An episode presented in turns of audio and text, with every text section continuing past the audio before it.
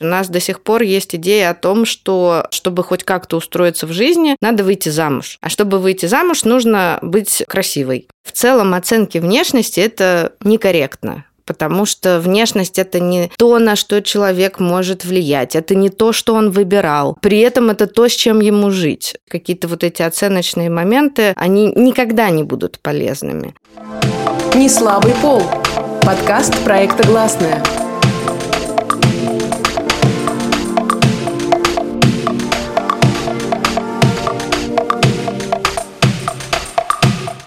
Всем привет! Это подкаст «Неслабый пол» проекта «Гласная» я его ведущая Настя Седухина. Современное общество сильно сконцентрировано на нашем внешнем виде, в особенности на том, как выглядят женщины. Не секрет, что значительная часть комплиментов связана с оценкой женской привлекательности. Считается, что соответствие стандартам красоты положительно сказывается на нашей карьере, социальной и личной жизни. Напротив, нестандартная внешность может помешать в повседневной жизни и даже привести к психологическим сложностям. У оценки людей по внешности совсем недавно появилась появилось определение – лукизм. О том, как и почему возникает лукизм и как его можно избежать, поговорим сегодня с кандидатом психологических наук Натальей Фомичевой. Мы поддерживаем подкасты, которые разделяют наши ценности. Сегодня я хочу рассказать вам про подкаст «Сложно не сказать», с которым я недавно познакомилась. Его ведет Оля Микитась, мама двоих девочек и жизнерадостная девушка. Подкаст-интервью с личными историями женщин, переживающих большие и маленькие трагедии. Женщины, которые вдохновляют нас и обязательно вдохновят и вас. Наталья, подскажите, какое определение вы бы дали понятию лукизм? Как он появился в обиходе? Я бы говорила о том, что это история про фокусировку на внешности, про конвенциональность этой внешности и про постоянное оценку и сравнение с эталонами, которые на самом деле практически недостижимы, потому что по исследованиям соответствие конвенциональным стандартам красоты – это где-то 5-7% от популяции. Остальные 95% людей так или иначе в эти стандарты не попадают, поэтому задача эта заведомо недостижимая. Вы говорите про конвенциональность. Можете, пожалуйста, для наших слушателей пояснить, что это такое? Существуют определенные эталоны. Ярче всего мы их видим во всяких конкурсах э, Мисс Мира, Мисс Европы, Азии и так далее. Это определенные требования к фигуре, как правило, это э, стройная фигура, при этом, если мы говорим о женщинах, с выраженными песочными часами. Это худоба, которая удивительным образом должна с этим сочетаться. Это определенные правильные черты лица. И в целом конвенциональная красота э, на самом деле скрыто подразумевает под собой сексапильность.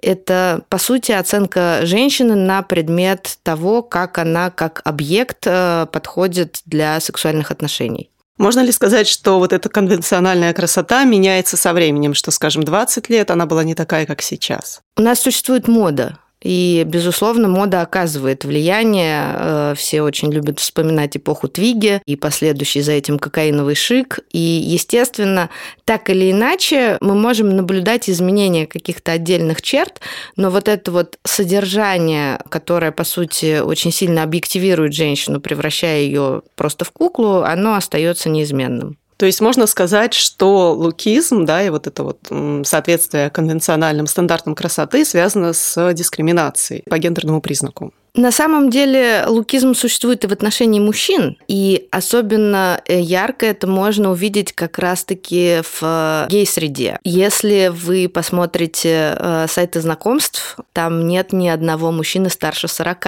и это действительно является определенной проблемой, потому что после 40 ты начинаешь выглядеть таким образом, что ни один нормальный мужчина на тебя не посмотрит. И я была в свое время очень удивлена, когда столкнулась с тем, что лукизм лесбиянизм в гей-среде выражен еще сильнее, чем в гетеросексуальных отношениях, но потом я подумала о том, что ведь это идет от мужчин, и неважно, кого они оценивают, женщин или мужчин, именно поэтому там это выражено сильнее. А почему это идет от мужчин? Как так сложилось? Я думаю, что это наследие патриархатной системы, где мужчина является субъектом, а тот, с кем он вступает в сексуальные отношения, является объектом. Как вы думаете, вот в современном российском обществе внешний вид женщины – это один из важнейших факторов ее успешности в обществе? А что мы подразумеваем под успешностью? Ну вот да, что подразумевается под успешностью в современном российском обществе? Тоже еще вопрос тогда. Это, наверное, все-таки вопрос скорее к социологам, какие у нас критерии успеха. Но опять-таки исследования показывают, что действительно внешне привлекательный человек, внешне привлекательная женщина а, будет иметь больше преимуществ, например, при продвижении по службе, при условии, что ее выбирают из других женщин. И, безусловно, вот эта конвенциональная красота, будучи более принимаемой, она дает э, женщине больше уверенности, и эти психологические характеристики позволяют ей действительно самореализовываться и продвигаться. Просто это часто сопровождается повышенной тревогой по поводу того, а что же будет, когда моя внешность изменится. То есть с возрастом, да? С возрастом, с наступлением беременности, с какими-то возможными эндокринными сдвигами, стрессами и так далее. Наша внешность все время подвергается каким-то воздействиям. И если моя внешность это моя валюта, я все время беспокоюсь по поводу того, какой сейчас курс. Опять же, вы сказали, что мужчины тоже подвергаются вот этой вот оценке по внешности, но в основном гомосексуальные мужчины. Можно ли сказать, что гетеросексуальные мужчины не оцениваются по внешности? Ну или почти не оцениваются вот в нашем обществе современном российском? Они оцениваются, но в гораздо меньшей степени. Во-первых, а во-вторых, из того, что я вижу, например, в э, тех же социальных сетях, там нет негативных оценок. То есть, когда женщина оценивает мужчину, Например, да, мы видим фото какого-то актера известного, который сейчас находится в возрасте. Там практически не будет женских комментариев про то, что я бы, извините, ему не дала или надо же было так распуститься. Да, говорят о том, что, ну, возможно, время не щадит, но зато человек хороший. В противоположность этому женская внешность будет оцениваться очень выраженно негативно. Причем это пойдет и от мужчин, и от женщин. Посмотрите, что творится, например, под фотографиями Моники Моники Белучи. Каждый считает своим долгом сообщить о том, что она перестала выглядеть так прекрасно, как выглядела 20 лет назад. И в этом плане тоже есть определенные искажения. То есть, да, мужчин оценивают, женщины могут реагировать на них и могут даже выбирать их как сексуальные объекты за счет их внешности, но там не будет вот этого другого унижающего и обесценивающего полюса. Но есть же еще такие распространенные представления, что мужчин там шрамы, седина, наоборот, украшают в отличие от женщин. Мужчину, безусловно, все украшает. Это какая-то уникальная история человечества. То есть у мужчин с возрастом считается, что не портится привлекательность. В целом, да, считается, что, например, седина мужчине придает благородство, а женщину делает неопрятной. И если перед нами, например, э, мужчина, у которого выраженные морщины, это его умудренность опытом. А у женщины, значит, у нее не хватило денег на ботокс. Вы опять же упомянули про множество негативных комментариев в соцсетях. Кто формирует вот эти вот внешние стандарты? Можно ли сказать, что это именно соцсети и селебрити формируют оценку внешности? Безусловно, средства массовой информации формируют образец, а дальше уже то, что начинает происходить в обществе, связано со многими факторами. И у нас э, очень высокий уровень агрессии, который, естественно, связан с тем, что большая часть э, населения России все-таки находится в довольно стрессовых условиях.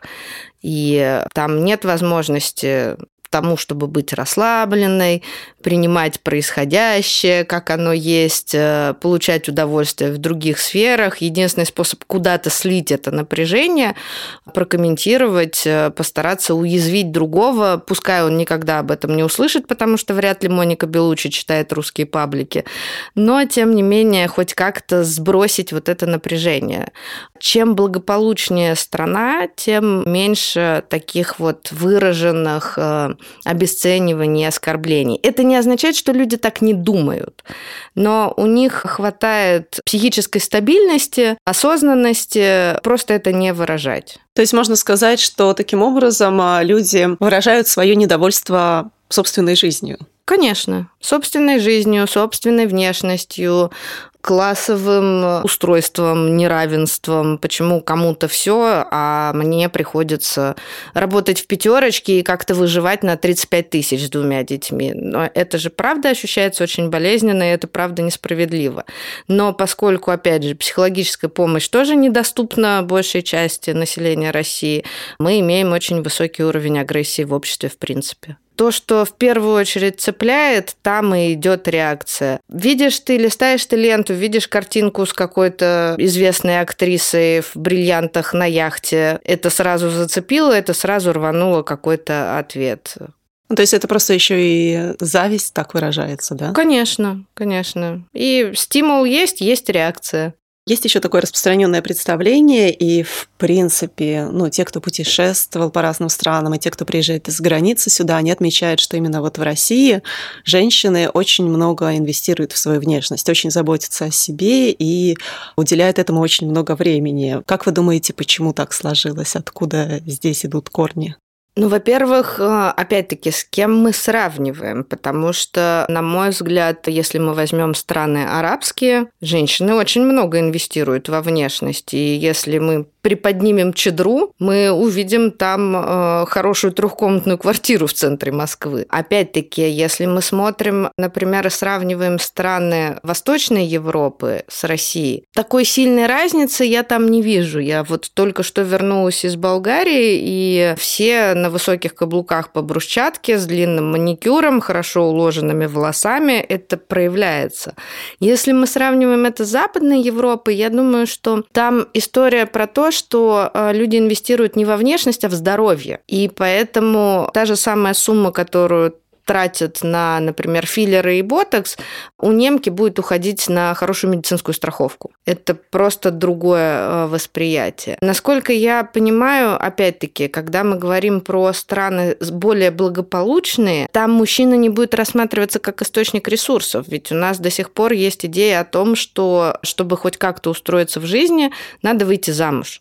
А чтобы выйти замуж, нужно быть красивой. Когда экономическая необходимость брака отпадает, естественно, женщине уже не нужно выставлять себя в витрине, и, наконец-то, можно немножко отдохнуть от бесконечных эпиляций, плоек э, и тональников такая гонка за привлекательностью, она может вызывать какие-то психологические проблемы? И если да, то какие? Может. У нас существует э, отдельное расстройство, которое называется телесное дисморфическое расстройство или дисморфофобия. Это очень э, сильная убежденность в том, что какая-то часть тела или тело целиком является уродливым, есть какой-то дефект, который обязательно нужно исправлять. И это самое такое концентрированное выражение, потому что у нас психические сложности, они располагаются обычно на спектре от каких-то легких проявлений до таких уже тяжелых состояний, когда человек нуждается в помощи не только психолога, но и врача-психотерапевта. И телесное дисморфическое расстройство очень часто лежит в основе, например, нервной анорексии,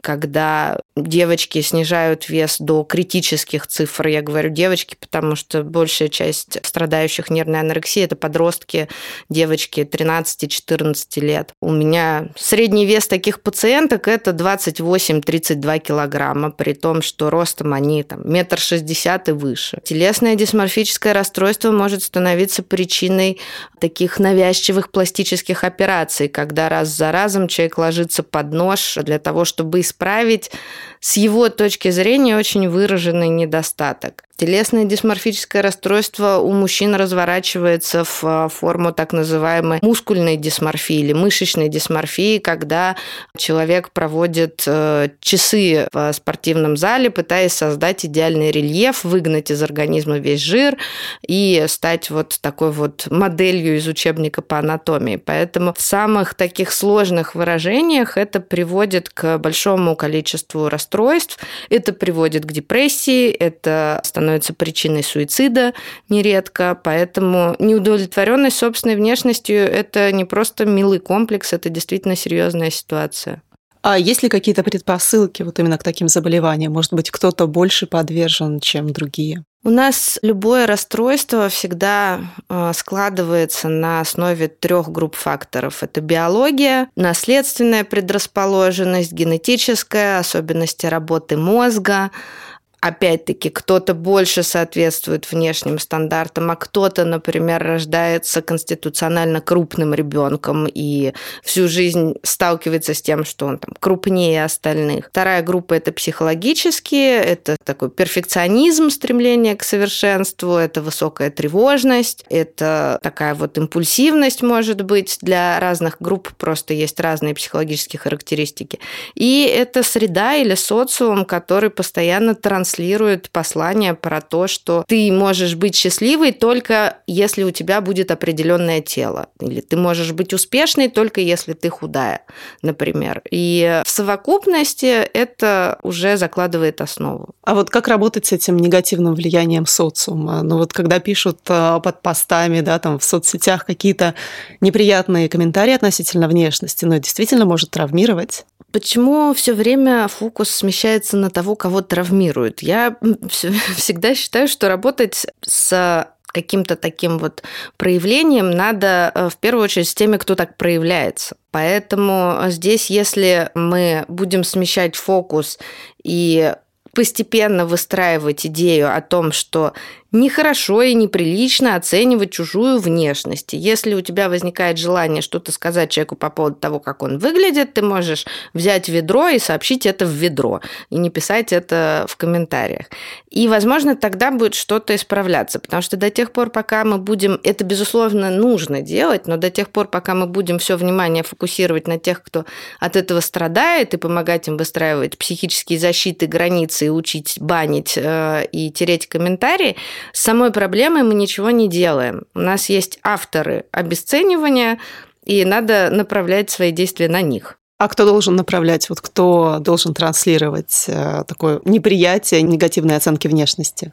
По сути, если есть э, желание что-то менять, то это может делать каждый. И, например, мы же видим достаточно большие сообщества в тех же самых соцсетях, где этим занимаются модераторы. И постепенно там выстраивается атмосфера безоценочная, принимающая, а, где можно себя чувствовать спокойно. Другой вопрос, что э, многие люди, выходя из этих сообществ в какой-то такой реальный да, интернет, это забавно звучит, но тем не менее, они сталкиваются снова с чем-то что их задевает, но тем не менее есть какие-то отдельные места, где усилиями там нескольких людей достигнута вполне себе нормальная атмосфера. Вообще нас с детства приучают к комплименту «ты красивая», «ты красивый», наверное, даже в отношении девушек в большей степени. Почему такие комплименты – это не ок, это не ненормальные комплименты, не те, которые нужно произносить постоянно? Потому что как только мы задаем один полюс оценки, мы автоматически, даже не желая этого, формируем второй полюс. Где есть плюс, обязательно будет минус.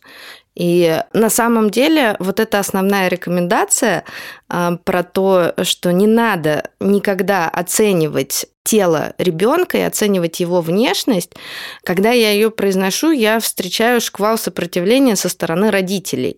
Это вызывает очень много чувств. Во-первых, потому что они сами выросли в этой системе, а это очень сложно э, взять и выйти из системы, в которой ты, ну, по сути, с молоком матери впитал. С другой стороны, очень часто у нас почему-то родительская функция, она воспринимается как, знаете, такая очень дрессирующая. Надо девочку подготовить или надо мальчика подготовить к тому, что мир небезопасен, поэтому я буду создавать эту небезопасность дома. Поэтому я буду говорить, куда ты жрешь столько, посмотри на себя, ты никому не будешь нужен, как будто бы ребенок тогда выйдет подготовленным в этот жестокий мир. Но на самом деле ситуация это как раз обратная. Чем больше мы даем ребенку ресурсов и создаем вот это ощущение безопасности хотя бы в отдельно взятой семьи, тем больше шансов, что он справится, когда действительно столкнется с чем-то неприятным. То есть матерям ни в коем случае нельзя оценивать и критиковать внешность своих э, детей. Отцам я бы тоже не рекомендовала. Вообще, в целом, оценки внешности – это некорректно, потому что внешность – это не то, на что человек может влиять. Это не то, что он выбирал. При этом это то, с чем ему жить. Э, поэтому я думаю, что здесь какие-то вот эти оценочные моменты, они никогда не будут полезными. Знаете, когда, например, женщина поправляется, ей партнер говорит про то, что ты растолстела, когда спрашиваешь, зачем ты это делаешь, он говорит, ну, чтобы ты знала. То есть она что у нее нет глаз, э, нет телесных ощущений, нет вообще знания о своем теле, она находится вот в вакууме, не знает, ей нужно срочно об этом сообщить. Это же неправда, когда на самом деле за этим стоит другое чувство, и это и желание уязвить, как-то задеть, отреагировать свою агрессию. Если мы начинаем на самом деле задумываться о том, что стоит за нашими позывами сказать человеку про его внешность что-то, то это явно расширяет э, нашу осознанность, да, позволяет нам лучше самих себя узнать, поэтому это можно использовать как повод самоисследования. А может быть, человек таким образом хочет показать, что его партнер недостаточно заботится о себе, запустил себя, вот что он не поддерживает свое здоровье и не в своей лучшей форме. Во-первых, меня всегда удивляет эта способность э, людей, не имеющих медицинское образование, делать выводы о здоровье другого человека исключительно по его внешности. У всех э, в, глаз... Э, в левом глазу рентген, в правом глазу УЗИ. Ну, как бы нужно же осознавать, что здоровье и внешность действительно сцеплены, и там есть определенные проявления, о которых знают врачи, но это явно вот такая трансляция мнения, она явно не про заботу. Если хочется о человеке позаботиться, можно спросить, сказать, слушай, я хочу о тебе позаботиться. Тебе хочется? Если с той стороны звучит ответ «да», то окей, как я могу это сделать? Не надо брать на себя какой-то руль, да, штурвал управления другим человеком. Взрослые люди вполне способны коммуницировать на равных. Вы сказали, что комплименты по поводу внешности, они не приносят пользу, они не во благо. Что же тогда мы можем оценивать, какие комплименты мы можем давать? Или вообще лучше обойтись без комплиментов тогда? Я, насколько помню, это даже не э, идея сегодняшней психологии. В старых книгах по этикету тоже достаточно прямо запрещается делать комплименты, касающиеся внешности, потому что это просто нарушение рамок приличия. Мне всегда кажется, что наилучшим комплиментом будет выражение собственных чувств. Мне очень нравится находиться рядом с тобой. Я чувствую к тебе много нежности. Мне очень приятно когда мы там что-то делаем вместе. Озвучивание каких-то своих позитивных переживаний, оно, во-первых, не нарушает границ другого человека, во-вторых, оно помогает человеку почувствовать, опять-таки, себя на равных. Оценка внешности – это оценка экстерьера собаки или лошади. И это точно не ставит э, коммуницирующих людей на какой-то один уровень. А как же, например, мужчины могут сказать, что это рушит все взаимоотношения полов, потому что они привыкли а, делать комплименты женской внешности, что это нарушает коммуникацию между полами и а, развитие отношений. Вот как же теперь а, подойти к женщине? Слушайте, этот стон про то, как нам теперь подходить к женщине, когда у женщины появилось право сказать «нет», э, я слушаю уже на протяжении последних пяти лет. Во-первых, то, что я говорю, ведь не означает, что нужно всем срочно перестать делать так и начать делать по-другому. Это скорее некий некие тенденции. Мне кажется, что опять-таки поскольку любовь это всегда встреча двух неврозов, каждая пара может найти для себя какой-то формат обмена информации да, по поводу друг друга, которая там всех устраивает и никого не ранит. Но мне кажется, в любом случае можно сказать, мне очень нравятся твои глаза. Почему нет? Но это больше, опять-таки, про свои переживания. И второй момент, опять же, про который там мы часто слышим, это то, что у нас очень много непрошенных оценок внешности. Меня не интересует оценка моей внешности мужчины, с которым я не знакома, мимо которого я иду по улице. Мы это совершенно точно не воспринимается как комплимент, хотя многие мужчины считают, что это именно так. Это практика, которую, правда, желательно искоренять. И действительно, женщины как-то выживут без э, непрошенных комплиментов от незнакомых людей. Но точно наша самооценка не рухнет от этого. А самим мужчинам, интересно, были бы приятные непрошенные комплименты? Как они сами к этому относятся? Это же вопрос позиции силы и власти. И этот комплимент в таком случае непрошенный, он должен исходить не от женщины. Он должен исходить от мужчины, который явно сильнее, крупнее и может продолжить свои приставания. И вот в этой ситуации как тогда это будет чувствоваться? Потому что действительно, ну, мы не можем спорить с биологией. Среднестатистическая женщина слабее среднестатистического мужчины. Уровень физической агрессии в нашем обществе высок. И поэтому нечестно было бы оценивать это в обратную сторону. Давайте поставим такую же ситуацию, где тот, кто оценивает, он явно имеет физическую физические преимущества. И посмотрим, что будет э, тогда происходить. Но, тем не менее, у нас а, в обществе, что есть, то есть, а, женщины очень переживают из-за своей внешности и стараются поддерживать себя в форме. Вот где эта грань ухода за собой, любви к себе и болезненных стремлений к какому-то недостижимому идеалу? Именно в болезненности. То, что я делаю для себя, я делаю это с любовью, заботой. Мне приятно, например, пойти к косметологу на массаж лица и полежать там под маской. И побочный эффект того, что я как-то посвежее выгляжу, да, и вот эти вот следы многочасовой работы, они исчезают. Либо я мучаюсь, переживаю, это болезненно физически, я каждый раз тревожусь про то, что будет, если нет. Поэтому я думаю, что вся грань, она здесь, она в этих переживаниях. Эти переживания, они прежде всего идут из семьи или, может быть, именно общество так влияет? Как вы думаете, основной фактор, который больше всего ранит и в оценивании женщин самих себя?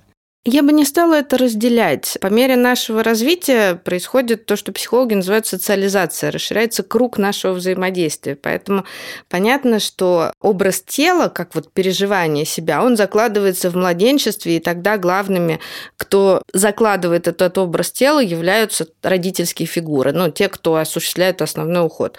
Но по мере того, как дети растут, они же выходят в мир, и, например, сейчас э, мы нередко видим ситуации, когда 9-10-летние а, девочки очень переживают по поводу того, что у них э, на теле растут волосы. У нас была история с попыткой суицида, когда мама отказала девочке 11-летней делать эпиляцию, и та попыталась покончить с собой. И это уже идет не из семьи, это уже идет из окружения, сверстники, средства массовой информации. То есть э, разделить это нельзя, это все влияет в совокупности. То есть еще, наверное, первопричина в том, что женщина все равно воспринимается как объект, как какая-то разменная монета и как кто-то более слабый с меньшими правами. Безусловно, да. Мы пока еще находимся в патриархальной системе, и понятно, опять-таки, что ситуация меняется со временем, но, безусловно, мы можем замечать в себе какие-то такие переживания.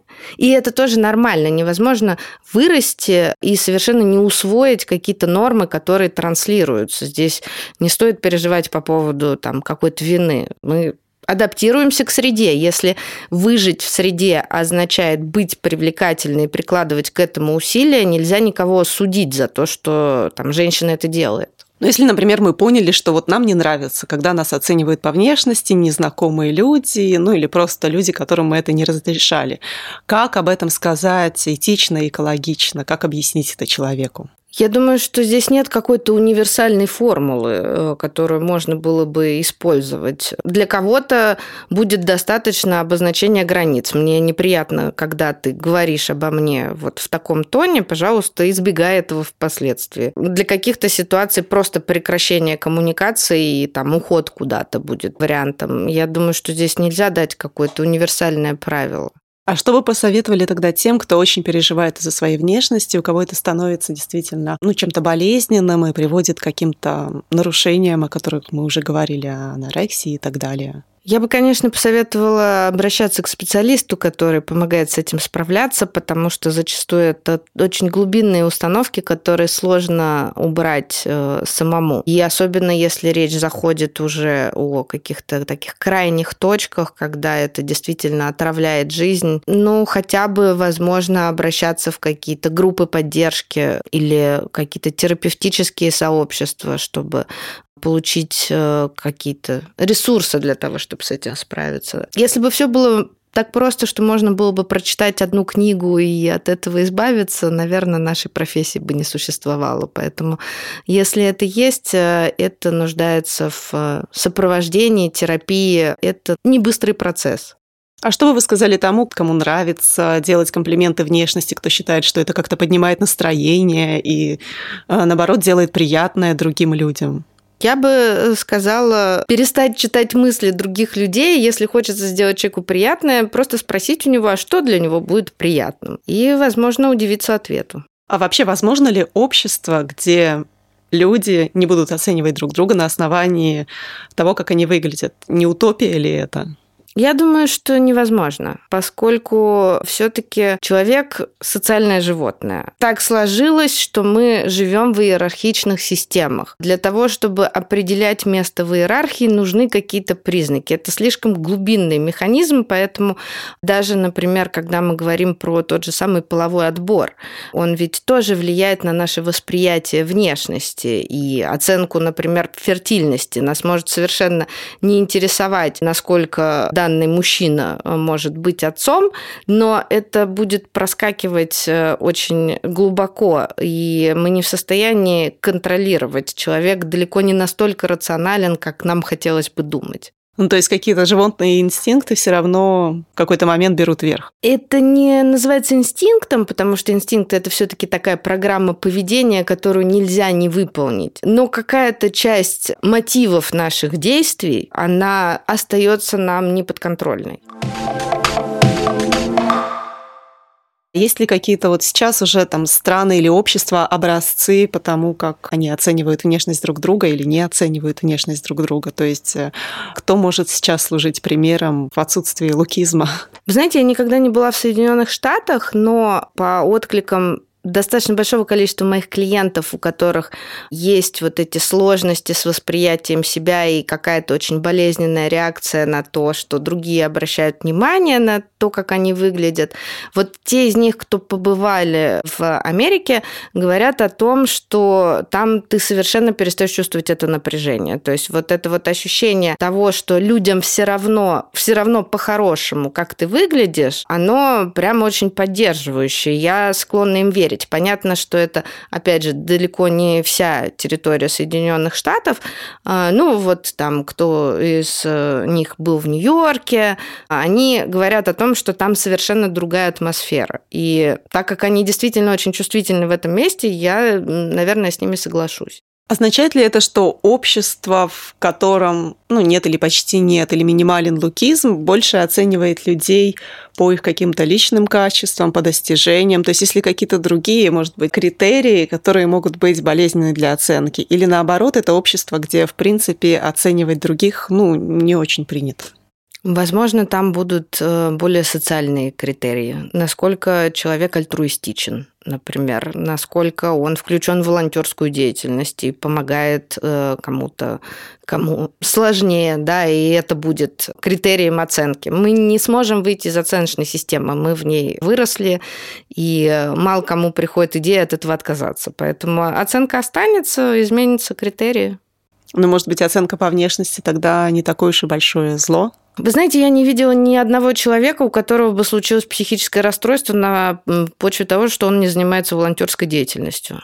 А вот история про то, что слишком маленькая грудь, слишком короткие ноги, слишком э, большой нос э, в моей практике на каждом шагу. Мне кажется, вообще очень важно то, что мы начинаем об этом говорить, о том, что оценка внешности может травмировать, о том, что есть люди, которые очень болезненно это переживают, о том, что оценка внешности может э, нас самих сбивать с толку, и мы можем как-то выстраивать отношения, опираясь не на самый главный критерий. И это просто расширяет картину, потому что все-таки мы же не живем в э, каком-то черно-белом обществе. У нас э, картинка-то многомерная, поэтому это большой шаг к э, развитию и индивидуальному, и коллективному, поэтому здорово, что это начинает звучать. То есть, если мы меньше будем оценивать других по внешности, это открывает нам какие-то новые возможности в плане общения и